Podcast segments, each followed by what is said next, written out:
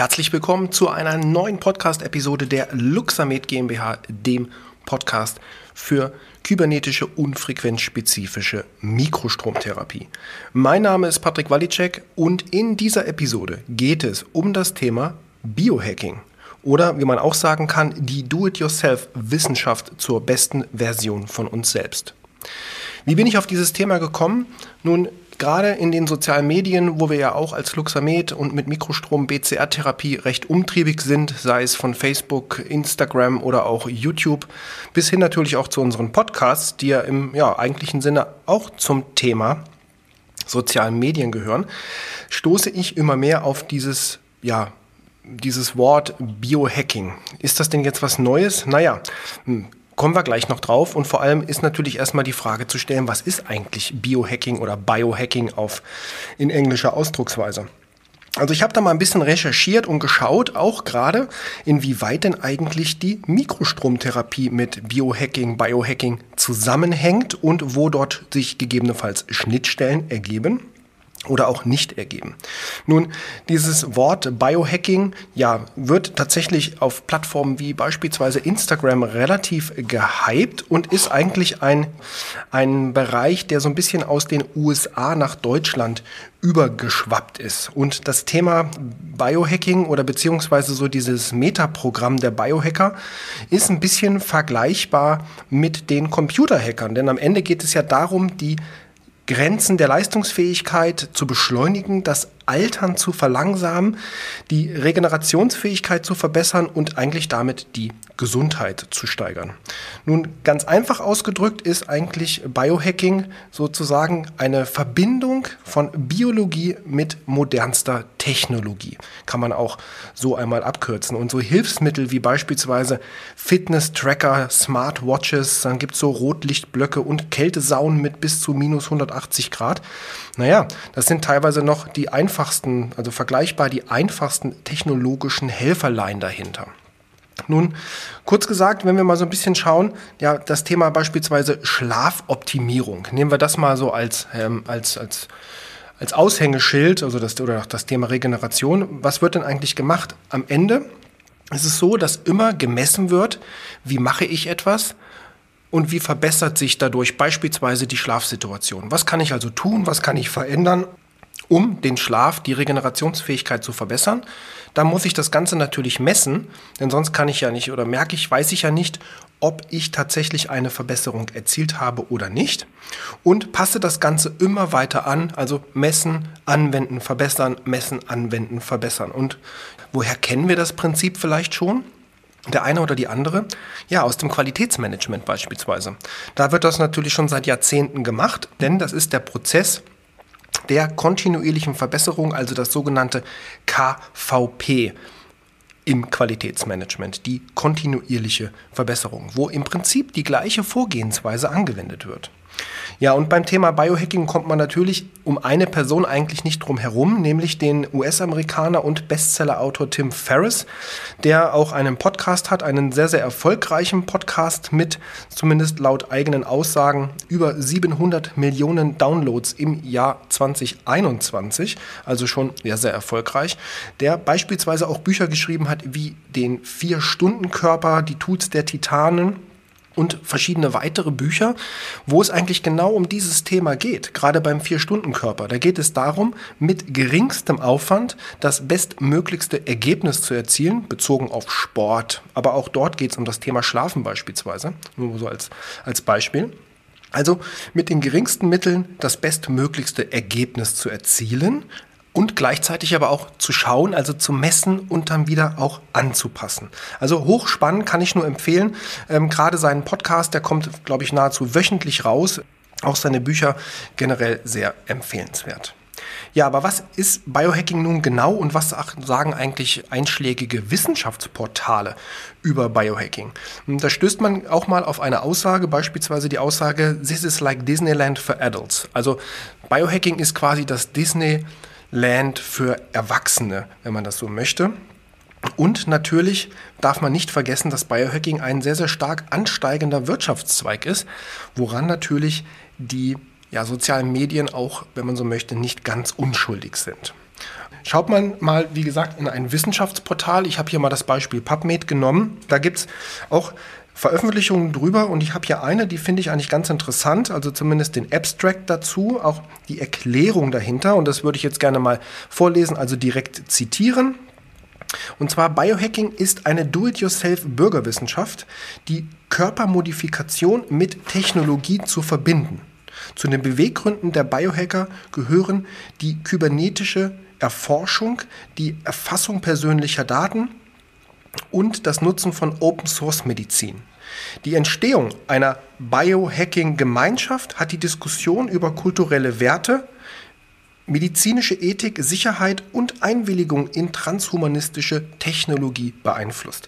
Kann man nachlesen auf PubMed einfach mal in der Kategorie Biotechnologie das Wort Biohacking eingeben und da stößt man auf Jetison 2018, der eben dieses verfasst hat. Finde ich sehr, sehr treffend und auch super spannend an dem, ja, zu, zur Beschreibung eben, was Biohacking genau ist.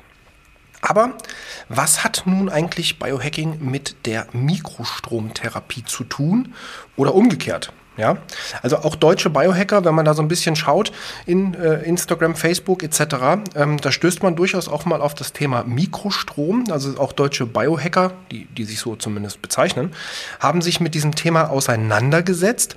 Jedoch mehr mit der klassischen Form. Also mit der klassischen Form meine ich die statische Anwendung von Mikroströmen unter auch Einbeziehung spezifischer Frequenzen.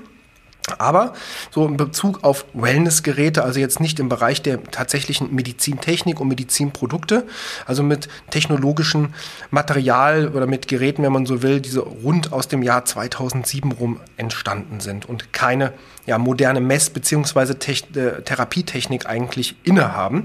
Aber nichtsdestotrotz ist eben dieser gedankliche Ansatz, so finde ich zumindest, ja, oder die Perspektive, Perspektive dahinter eigentlich ziemlich interessant. Denn wenn wir mal anschauen, was ist denn eigentlich was macht Mikrostrom mal bezogen auf die Optimierung? Naja, ähm, da gibt es die Studie PIRAS aus 2021, der das im Bereich der Regenerationsmedizin und im Bereich der Sportregeneration mal ein bisschen erforscht hat. Und da ist halt herausgekommen, dass beispielsweise bei ähm, in der Kombination mit Mikrostrom und einem aeroben Training es zu einer signifikanten Abnahme der subkutanen Bauchfettdicke kam. Also was ja schon mal sehr, sehr spannend ist, was die Optimierung betrifft. Und, und das fand ich sehr, sehr interessant, dass ähm, bei der Mehrzahl der mit der Mikrostromtherapie durchgeführten Anwendungen die Probanden eine signifikante Reduktion ähm, von Muskelkater gerade nach Krafttraining aufgewiesen haben. Gibt es auch eine Studie, ähm, eine ältere Studie aus den USA von McMakin zu, zur Muscle Soreness, also zum Muskelkater, ähm, spannend zu lesen. Und da haben wir schon, denke ich mal, wenn es um die Optimierung geht, gerade Trainings-Regenerationsoptimierung, auf jeden Fall eine Schnittstelle gefunden. Dann darf man natürlich auch mal schauen, welche Messinstrumente kommen eigentlich zum Einsatz und was nutzen Biohacker, aber was nutzen auch Sportwissenschaftler und viele andere. Da gibt es einen Bereich von vielen, also es ist jetzt nur ein Beispiel, und zwar die HRV, die Herzratenvariabilitätsmessung. Ähm, und darunter versteht man die Schwankung der Herzfrequenz von Schlag zu Schlag über einen kürzeren Zeitraum von beispielsweise einer Minute, aber auch in Langzeitmessungen bis zum Beispiel 24 ähm, Stunden. Und die HRV ist dabei eine Mess- oder gibt dabei eine Messgröße aus, und zwar des Neurowege, der neurovegetativen Aktivität und der, der autonomen Funktion des Herzens. Und da können wir natürlich wieder Rückschlüsse ziehen auf ja, Zusammenspiel zwischen Sympathikus und Parasympathikus und darüber hinaus natürlich auch wieder Stresslevel und Regenerationsfähigkeit ableiten. Also super spannend. Und auch hier haben wir wieder eine Schnittstelle zum Mikrostrom, denn in der eben zitierten Studie von Piras 2021 kam auch dieses Messinstrument zum Einsatz. Und auch hier konnten, konnte nachgewiesen werden, dass es einen signifikanten Unterschied gibt in der Auswirkung auf, der, auf den Parametern auf das autonome Nervensystem, eben bei den Probanden, die mit Mikrostrom behandelt worden im Vergleich zur Kontrollgruppe. Und es wurde gezeigt, dass das ähm, Gleichgewicht der, des, eben des Zusammenspiels von Sympathikus und Parasympathikus deutlich besser ist. Ja, darum abgeleitet ähm, schreibt Piras auch, dass es hier eine wesentlich schnellere, zu einer, zu einer wesentlich schnelleren Erholung eben der Probanden kommt. Ein weiteres äh, Messinstrument, denn ich hatte es ja eingehend gesagt, eben der, der Kern des Biohackings, wenn man das ein bisschen recherchiert, ist ja, wie gesagt, messen, damit man weiß, wo man steht, etwas anwenden, um zu einem definierten Ziel zu kommen und natürlich wieder zu messen, ob ich das Ziel erreicht habe und wie ich die, den Weg dahin noch weiter optimieren kann. Und ein weiteres Messinstrument ist zum Beispiel auch die sogenannte Bioimpedanzanalyse, die BIA. Und da gab's oder gibt es eine Studie, die in 2020 vom Barassi durchgeführt wurde mit dem Luxamed HD 2000 Plus ist auch bei PubMed entsprechend veröffentlicht. Und hier konnte man sehen, dass eben es ebenfalls bei der Anwendung zu statistisch signifikanten Veränderungen kam bei den Probanden. Da waren es nicht Probanden, da waren es Patienten. Ging ja nicht um Sportler, sondern es ging in dieser Studie um chronische Schmerzen, um chronische Schmerzpatienten. Und es wurde als ja, Nebenergebnis, denn Hauptergebnis war natürlich in dieser Studie oder Hauptgesichtspunkt ähm, war die Reduktion der Schmerzpunkte bzw. der chronischen Schmerzsymptomatiken, aber es wurde auch eine Bioimpedanzanalyse durchgeführt und man hat gesehen, dass es zu einer Verringerung von Körpermasse und Wassergehalt im Gewebe kam bei eben den Probanden, die mit der Mikrostromtherapie behandelt worden sind. Gucken wir mal ein bisschen näher hinein Mikrostrom und Biohacking, um das Ganze jetzt noch näher zusammenzubringen. Ja, es ist eigentlich die Wissenschaft des stetigen Testens. Und ich hatte eben gesagt, dass es dort schon Ansatzpunkte gab, Biohacking und Mikrostrom.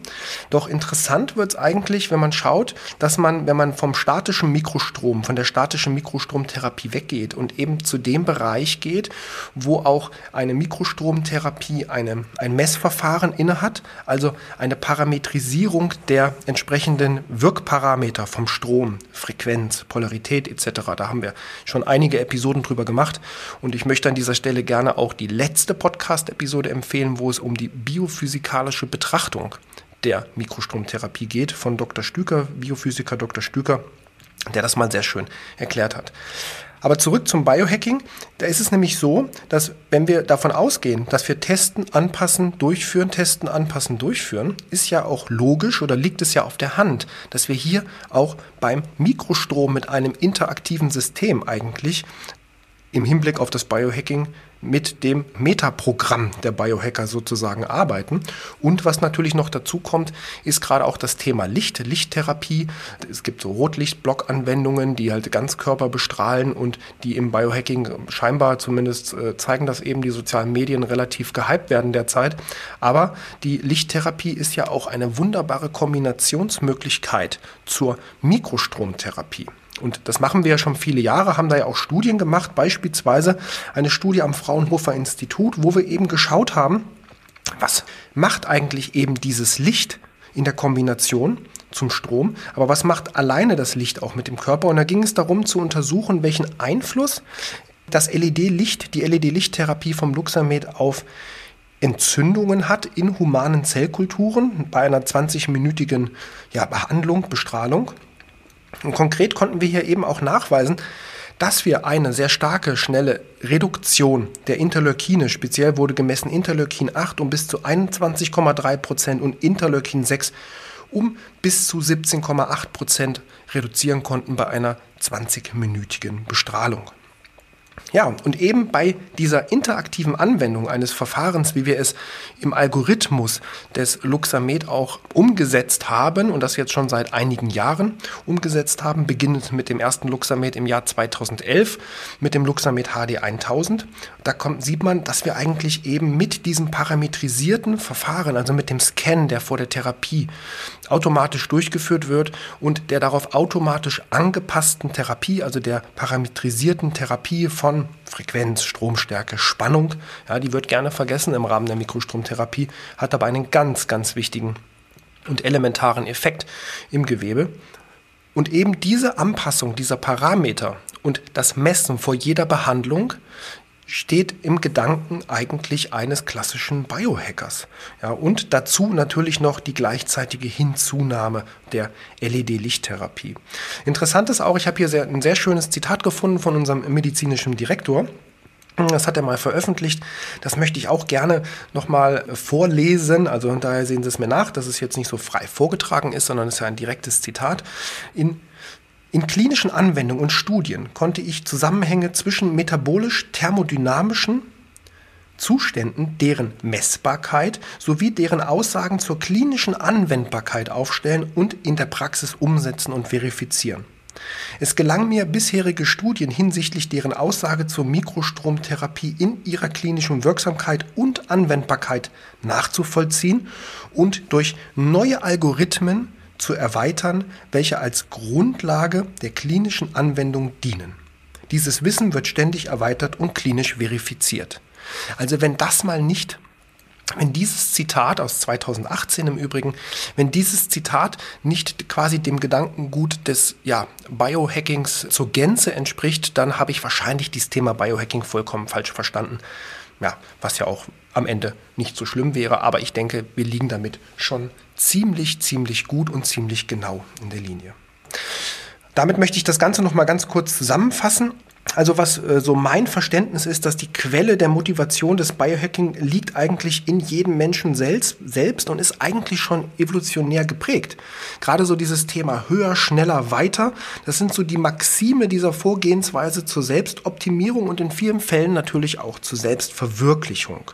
Und ich glaube, dass die Anwendung von Mikrostrom mit intelligenten Messverfahren, also mit einem quasi künstlich Intelligenz gesteuertem Algorithmus, der eine stetige Kontrolle und damit Anpassung in der Therapie oder auch bei Sportlern in der Regeneration, also in der reinen Anwendung vollzieht, eigentlich ziemlich genau mit ja, den Gedankengut eben des Biohackings matcht, wenn man so möchte. Ja. Und ja, gerade so der Bereich Regeneration, das ist ja ein ganz, ganz wichtiger Bereich, also mal weg so von der klinischen Anwendung, sondern rein wirklich hin, sei es der Amateursportler, ähm, der sagt, ich möchte einfach schneller regenerieren, ich möchte gezielter trainieren, ich möchte eine Verletzungsprävention ähm, betreiben, der ja noch viele, viele andere Dinge nutzt sei es die Herzratenvariabilitätsmessung, weil er schauen möchte, wann bin ich tatsächlich schneller und wie bin ich regeneriert, bin ich gestresst oder wie auch immer. Solche Dinge. Und das dann halt in der Kombination zu sehen, wie so ein Konglomerat aus eben technischen Helfern mit dem Verständnis der Biologie, mit dem Verständnis der Biologie, um zu sehen, was machen denn die einzelnen technologischen Anteile, die ich nutze für mein Training, für, mein, für meine Wettkampfvorbereitung etc. pp ich glaube, das ist eine sehr schöne ähm, Umschreibung des Ganzen und eine schöne Zusammenfassung dessen. Und damit möchte ich eigentlich dem als Schlusswort noch sagen, ja, in meinen Augen ist äh, Mikrostrom Biohacking und Biohacking auch irgendwo eine Form der Mikrostromanwendung. Damit bin ich am Ende dieser Episode. Ich bedanke mich recht herzlich bei Ihnen, dass Sie sich wieder unsere Folge angehört haben. Ich hoffe, Sie folgen unserem Podcast, sei es auf Spotify, Apple, Deezer, wo Sie uns auch immer hören und konsumieren. Wenn nicht, dann klicken Sie auf ein Abonnement. Wenn Sie Ideen, Verbesserungen, Kritiken oder vielleicht auch äh, sind Sie Biohacker, hören den Podcast und möchten gerne Ihre Erfahrungen generell, unabhängig äh, auch von der Mikrostromtherapie, auch unserem Publikum zur Verfügung stellen, dann sehr, sehr gerne. Schreiben Sie mich an. Alle Kontaktdaten finden Sie in den Show Notes, beziehungsweise finden Sie dort die Links ähm, in den Shownotes zu den auch zu dem Artikel beziehungsweise zu den ganzen Quellenangaben, die haben wir natürlich oder habe ich Ihnen natürlich alle aufbereitet und dazu auch eine kleine Zusammenfassung geschrieben. Also mal in die Shownotes gehen, dann einen Klick auf den Link, dann landen Sie bei uns auf der Website und sehen dort entsprechend alle Inhalte noch einmal komplett aufbereitet. Also, in dem Sinne, herzlichen Dank fürs Einschalten. Da wir heute den 23.12. haben, 2021, falls Sie diesen Podcast etwas später hören, können Sie diesen Satz vergessen. Aber allen anderen, die den Podcast jetzt kurz vor Weihnachten hören, wünsche ich ein gesegnetes Weihnachtsfest und einen guten Rutsch ins neue Jahr, wobei ich versprechen kann, dass zwischen den Jahren, also kurz vor Silvester, noch eine neue Podcast-Episode herauskommt. Also, bis dahin, alles Gute und vielen Dank.